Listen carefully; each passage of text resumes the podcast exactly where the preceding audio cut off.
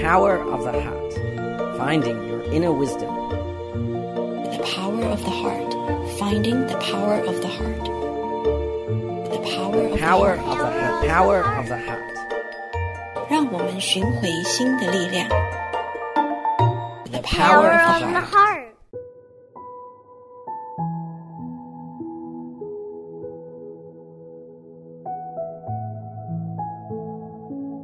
Thank you for joining us today. My name is Yuru Chao. You are tuning in to the Power of the Heart on Da Ai Radio.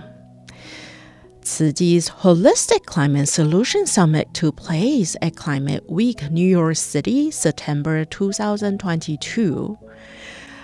In July of 2022, the UN General Assembly adopted a resolution that declared access to a clean, healthy, and sustainable environment is a universal human right.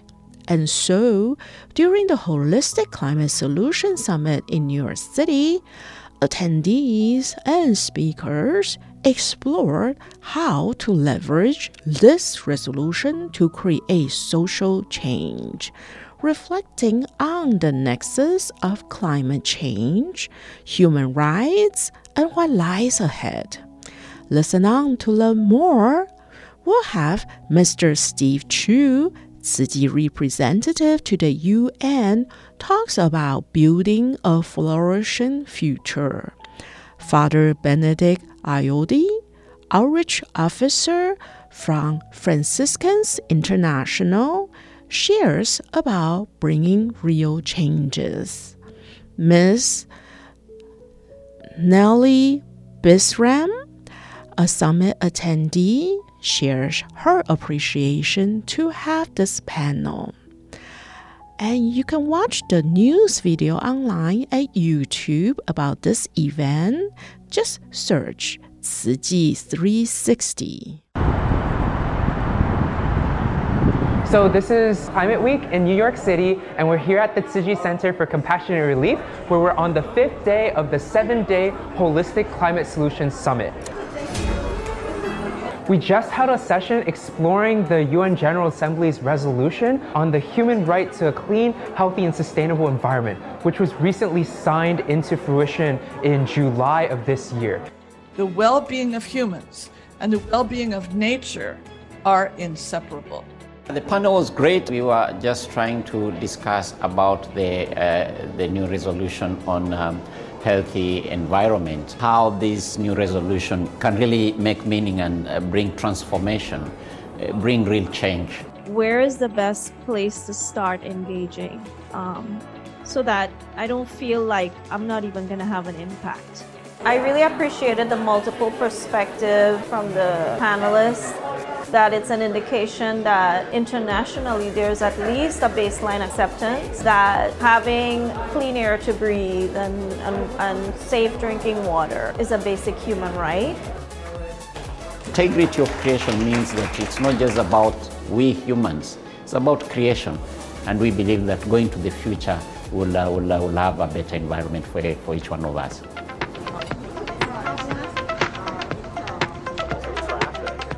We really wanted to hold space for people to get back together back here at the Tzu Chi Center after a long week and be in community and reflection, thinking about what have been the greatest learnings from this week, and then also connect on a communal level. You know, I think there's a lot to be said for building community. We're all subconsciously connecting the dots for our own work, but then when we, we gather in a very unstructured way, it allows us to just kind of talk to each other, find common points of intersection for our work and for our relationships, and it really helps to build um, ongoing work that happens when we leave here. I believe that uh, networking uh, with not only religious institution is important, but also other secular movements. It's what Pope Francis says in Laudato Si that we, we need to have a dialogue with everyone. A dialogue not only we humans, but dialogue with creation, dialogue with different people, dialogue with all races, dialogue with all tribes of the world, so that we can come to, come to a concerted kind of uh, a, a uh, solution to the current problems we are having.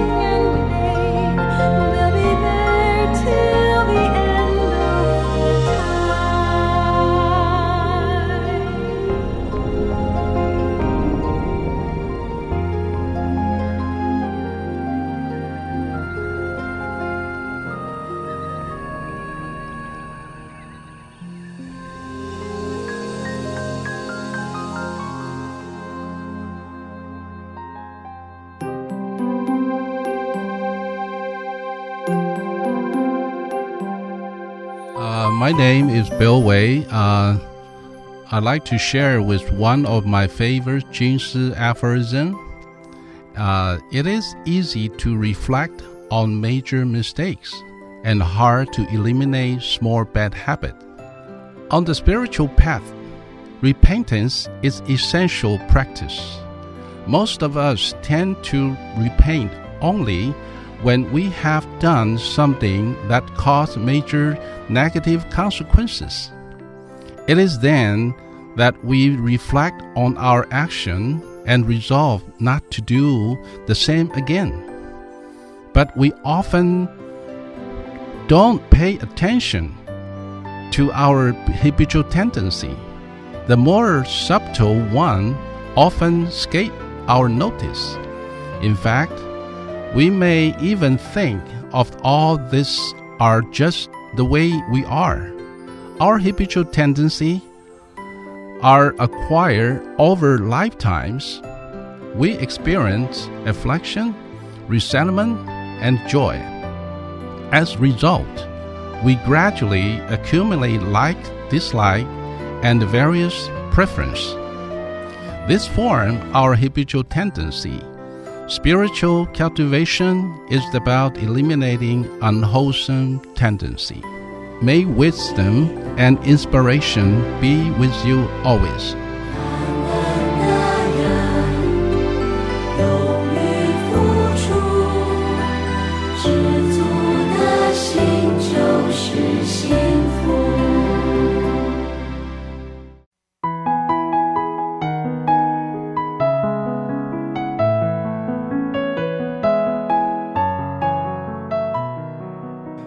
Back to The Power of the Heart.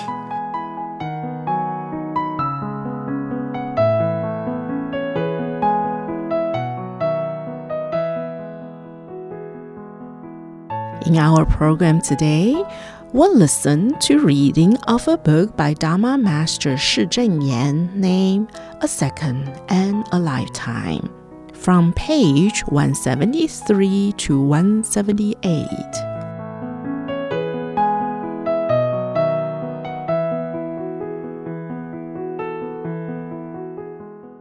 A Second and a Lifetime by Shi Zhenyan, page 173. Impure affinities lead to boundless suffering. A married couple once came to see me. The wife cried and spoke about how her husband had an affair. Since the other person involved was a married woman as well, both families were in great suffering.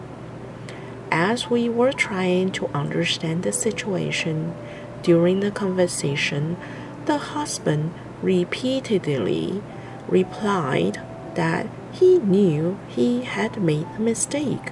He felt remorseful because he was not firm in resisting temptation. He said that he did not have the power to leave the adorable son that his wife gave birth to. Thus, he felt very helpless. I tried to advise them to take responsibility over their lives. As a housewife, her duty was to tend to the household so her husband could work outside without worry, while the husband's responsibility was to provide the family with stability. Only when the husband and wife's hearts were united could they have a good life. When we make a momentary mistake, we must quickly turn back. Could the love this husband felt for his wife, which had lasted decades, even compared to his sentiments towards someone he had just met? Greed and desire is the source of downfall in life. When one makes a mistake, one must quickly correct it. Those who act according to the principles can gain respect from others. Otherwise, due to impure affinities and relationships, they will do things that will lead them to lose their family life. And as a result, their siblings and friends will lose respect for them. They will cause their children to suffer as well. What would be the meaning of such a life? The husband must be firm in his resolve to end the affair and help the other woman maintain her commitment as a married woman. This is how he could truly act for her benefit. Without resolve in his mind, affairs like this would continue to entangle them. They would suffer not only in this lifetime, but would have to bear the consequences in the future as well. Page 175 Love's Final Note. There was a volunteer who had lost his beloved wife in an accident. He had been troubled and upset for quite some time. In life, it is inevitable for us to be troubled by our relationships with our loved ones. But we must realize that the play we act in for this lifetime is based on the script we have written in past lifetimes. Now that his wife had played her part in this lifetime and had left the stage, her part was over. However, this man's script had not ended, so he had to raise his spirits and continue moving forward. I told him, There is more to this world than just the two of you. There are still many sentient beings who share affinities with us, and we are all living together on this planet. We must have a broader view not only on life and death, but also on affinities with others. When we talk about relationships, we should talk about everlasting relationships. When we talk about love, we should talk about great love. When we talk about affinities, we should talk about greater affinities, which means that we should not entangle ourselves in the limited love relationships we have. We should not focus our selfish love on a particular subject, but instead, we should broaden our hearts and expand our everlasting relationships, our great love in this world. Life and death are part of the natural course of life. People in this world are all brought to life in the same way through their mother's pregnancy and labor. But the timing of our leaving from the world and the manner in which we will depart are different. We must thoroughly understand this principle and not become attached. Otherwise, will bring trouble upon ourselves.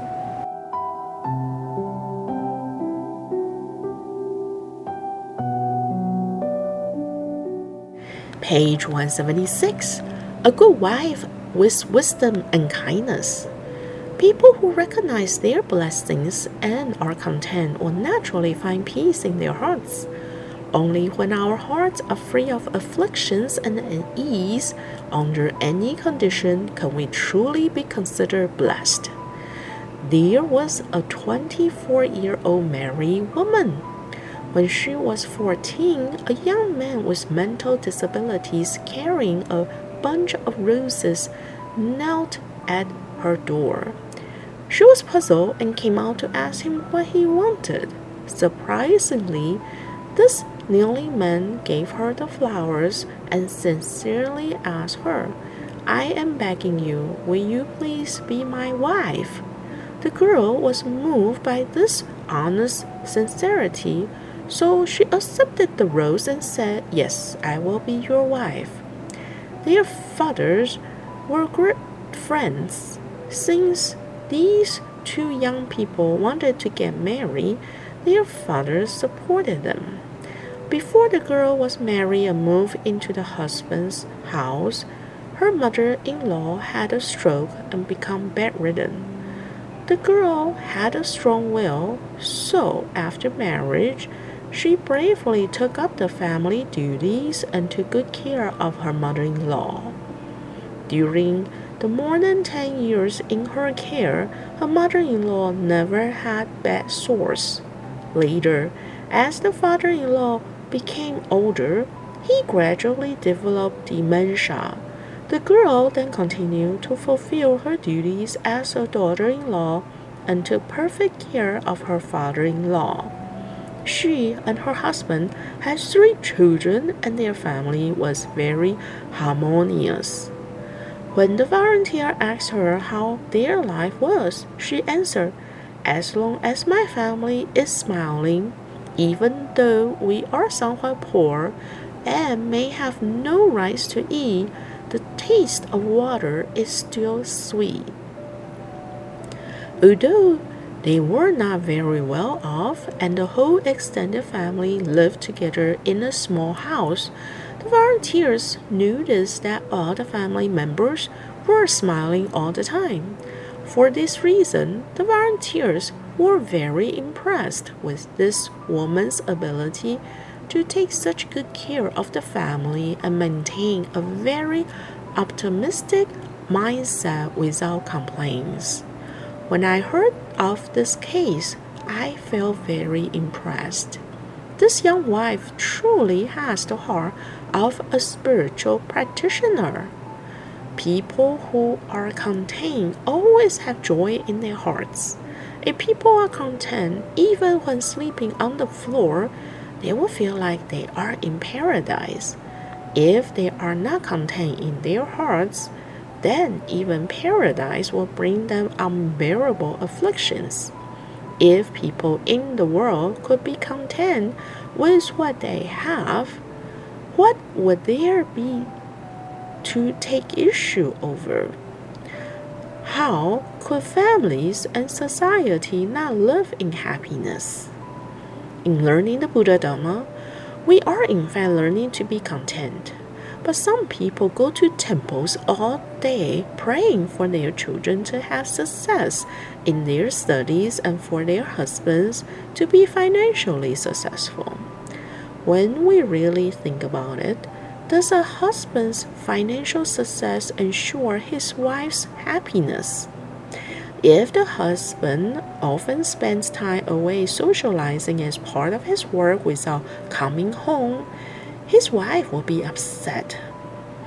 As we look at this young wife, her husband had mental disabilities, her family was poor, and her parents in law were sick, all while her children were very young. Despite this, she was very happy, and the whole family was always smiling. This is a truly blessed family. Therefore, instead of praying to the Buddha and making requests, we should be better off taking care of our hearts, being at ease with what we can do, and exercising our potential for goodness. When we can be content, know our place, do our duties, and remain calm and tranquil, we are living a most blessed life.